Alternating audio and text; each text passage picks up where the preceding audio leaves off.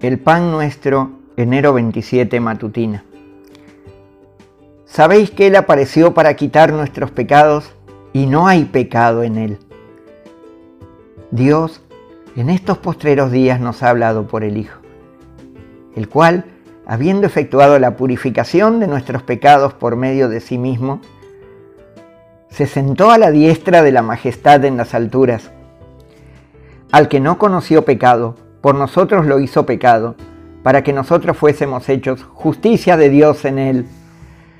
Conducíos en temor todo el tiempo de vuestra peregrinación, sabiendo que fuisteis rescatados de vuestra vana manera de vivir, la cual recibisteis de vuestros padres, no con cosas corruptibles como oro o plata, sino con la sangre preciosa de Cristo, como de un cordero sin mancha y sin contaminación ya destinado desde antes de la fundación del mundo, pero manifestado en los postreros tiempos por amor de vosotros.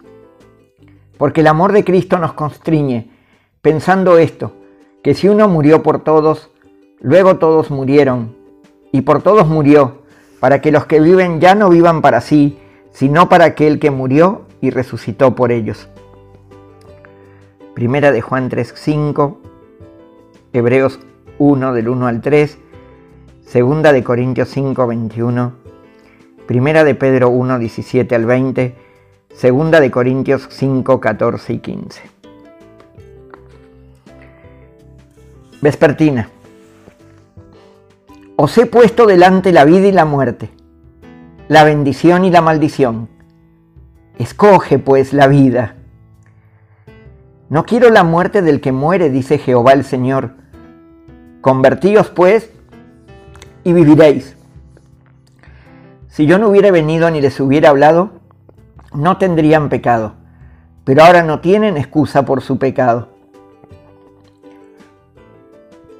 Aquel siervo que conociendo la voluntad de su Señor no se preparó, ni hizo conforme a su voluntad, recibirá muchos azotes.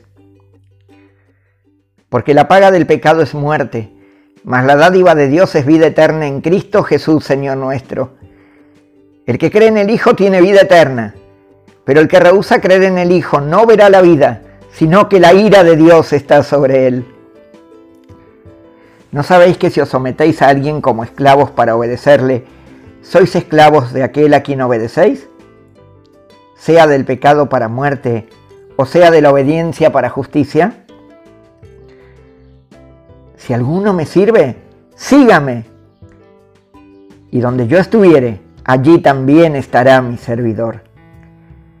Si alguno me sirviere, mi Padre le honrará. Deuteronomio 30, 19, Ezequiel 18, 32, Juan 15, 22, Lucas 12, 47, Romanos 6, 23, Juan 3, 36, Romanos 6, 16, Juan 12, 26. Que tengan un precioso día. Amén.